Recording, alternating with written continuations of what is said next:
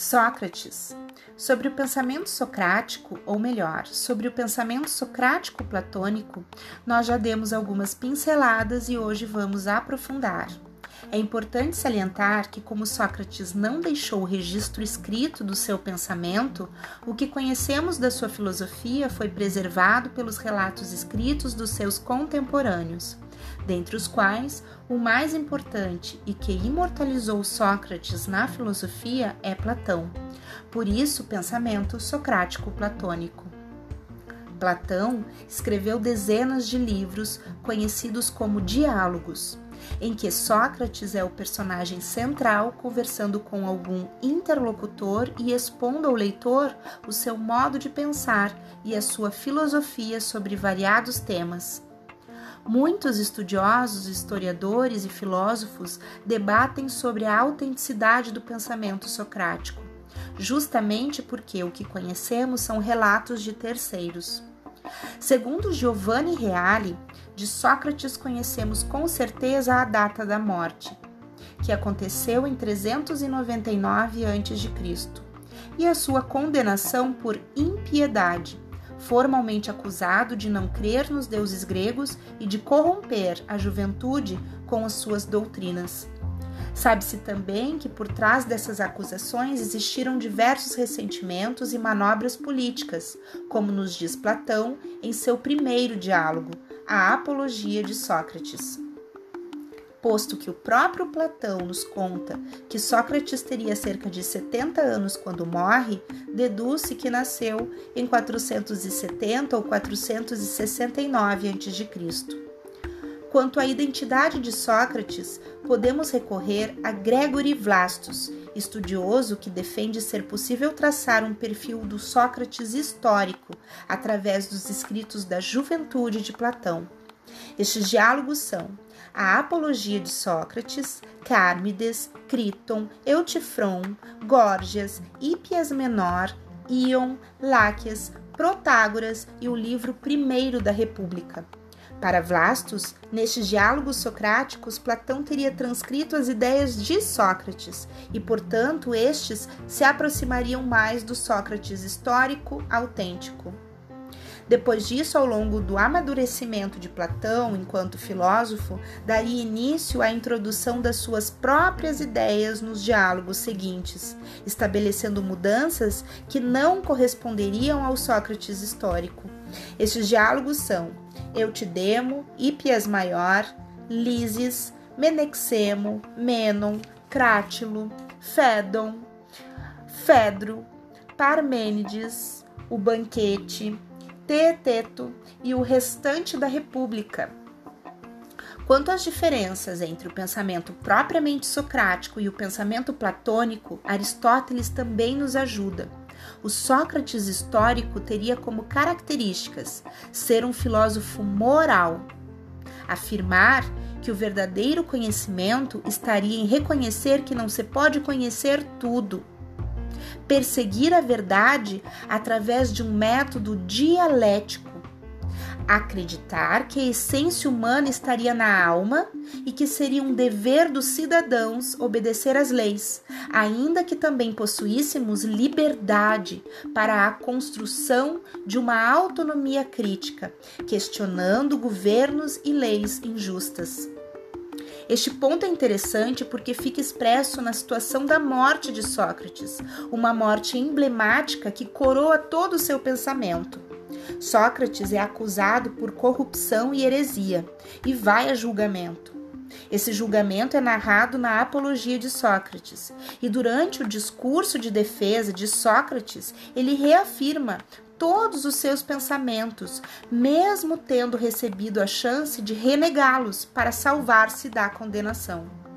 Ele realmente acreditava nas suas verdades e acreditava que, se por isso deveria pagar com a pena de morte, faria sem oposição às leis, sabendo que sua alma imortal estaria passando para um estágio de evolução maior. Interessante destacar que nas acusações estaria incluída também a participação de Sócrates nas doutrinas naturalistas, que era justamente o modo como se conhecia na época a filosofia pré-socrática. surgida 150 anos antes com Tales de Mileto. De acordo com Vlastos, o pensamento platônico exposto nos diálogos através de Sócrates como personagem apontam características da filosofia de Platão, uma filosofia moral, ética, metafísica, epistemologia, filosofia da linguagem, filosofia da educação, pedagogia, filosofia da religião e filosofia da arte.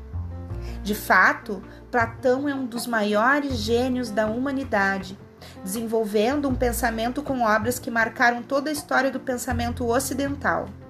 A Apologia de Sócrates, o Banquete, a República, Górgias e Teeteto são clássicos que permanecem muito vivos até a atualidade. Sua definição de conhecimento como crença verdadeira e justificada é uma definição unânime e aceita por todos os pensadores seguintes até a contemporaneidade. E a alegoria da caverna, do livro sétimo da República, é um mito sobre o conhecimento atual até hoje. Voltando a Sócrates, é importante destacar mais alguns pontos. Da biografia de Sócrates, conta-se que teve origem humilde, nascendo no seio de uma família em que o pai era artesão e a mãe parteira. Teve oportunidade de estudos com bons professores, pois um dos clientes do seu pai, encantado com as suas capacidades intelectuais, curiosidade e questionamentos, pagou-lhe os estudos. Tornou-se soldado e lutou em inúmeras batalhas, participando de momentos importantes e decisivos e salvando inclusive a vida de muitos companheiros. Aposenta-se do exército aos 60 anos e retorna a Atenas para administrar a antiga oficina do pai. Mas prefere circular pela cidade, reunindo pessoas em profundos debates. Torna-se uma figura pública, amado e odiado. Desperta o encantamento dos jovens atenienses com suas reflexões morais, políticas, sociais e religiosas e desagrada profundamente os líderes religiosos e políticos. Acreditava que a verdade, em grego aletheia, é algo espiritual, ou seja, pode ser encontrada por cada um individualmente num exercício de autocuidado e autoconhecimento. A partir desse conhecimento de si, o sujeito seria capaz de extrair do fundo da sua alma as verdades mais importantes. E essa era uma das tarefas a que se propunha ajudar as pessoas a encontrarem as suas verdades num método de conversa em que, através do diálogo, numa série de perguntas e respostas, utilizando-se de ironia para destacar as contradições e os equívocos, dava condições para que a verdade sobre um determinado tema viesse à luz do intelecto da pessoa com a qual conversava. Por isso dizem que Sócrates era um parteiro de ideias, pois ajudava a dar à luz as ideias dos sujeitos. Percebam que Sócrates, nesse método batizado por ele mesmo de maiêutica, assemelha-se tanto a um professor construtivista que ajuda os seus alunos a construírem o seu próprio conhecimento, como a um psicanalista que acredita na cura da alma pela palavra. Com essa comparação, eu quero destacar a atualidade de Sócrates, que é investigado bastante também na pedagogia e na psicologia, para além do campo específico da filosofia. Alguns jargões socráticos são bastante conhecidos e reforçados. O cuidado de si o conhece-te a ti mesmo e o só sei que nada sei. É fato que importantes pensadores contemporâneos desenvolveram teorias sobre o cuidado de si, o conhece-te a ti mesmo e o só sei que nada sei. Dentre eles destaco Freud, Hannah Arendt, Pierre Hadot, Michel Foucault e Prigogine. É interessante entender o contexto dessas máximas. O cuidado de si era uma sabedoria grega arcaica, não foi algo inventado por Sócrates, mas adotado por ele como algo fundamental. Ao cuidado de si estava atrelado conhece-te a ti mesmo, outra sabedoria grega arcaica relacionada ao cuidado de si. Pois só é possível cuidar-se conhecendo-se, e só é possível conhecer-se cuidando-se. Só sei que nada sei. Como assim?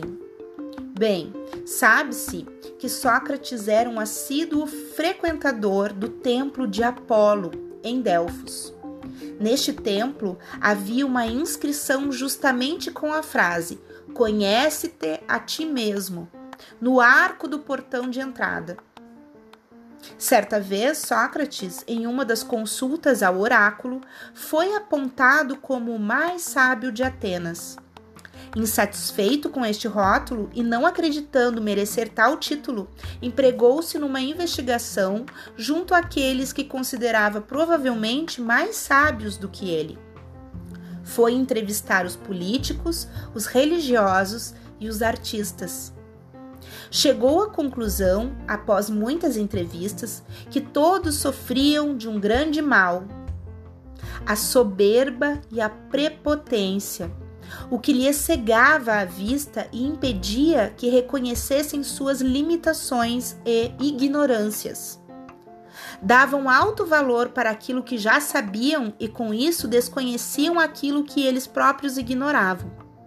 Com isso, Sócrates empreendeu nessa afirmação: só sei que nada sei, o sentido de reconhecer-se ignorante frente à imensidão do conhecimento da vida e do universo.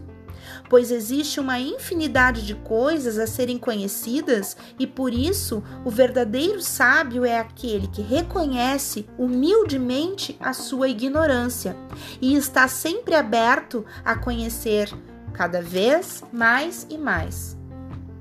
Para encerrar, acho importante destacar que essa corrente de pensamento que questiona o saber absoluto está no centro das investigações epistemológicas e científicas mais atuais. Contemporaneamente, a filosofia da ciência e a própria ciência colocam em xeque a razão instrumental e o positivismo lógico que guiaram a ciência moderna até então. O só sei que nada sei, socrático, está presente hoje nas teorias científicas mais contemporâneas.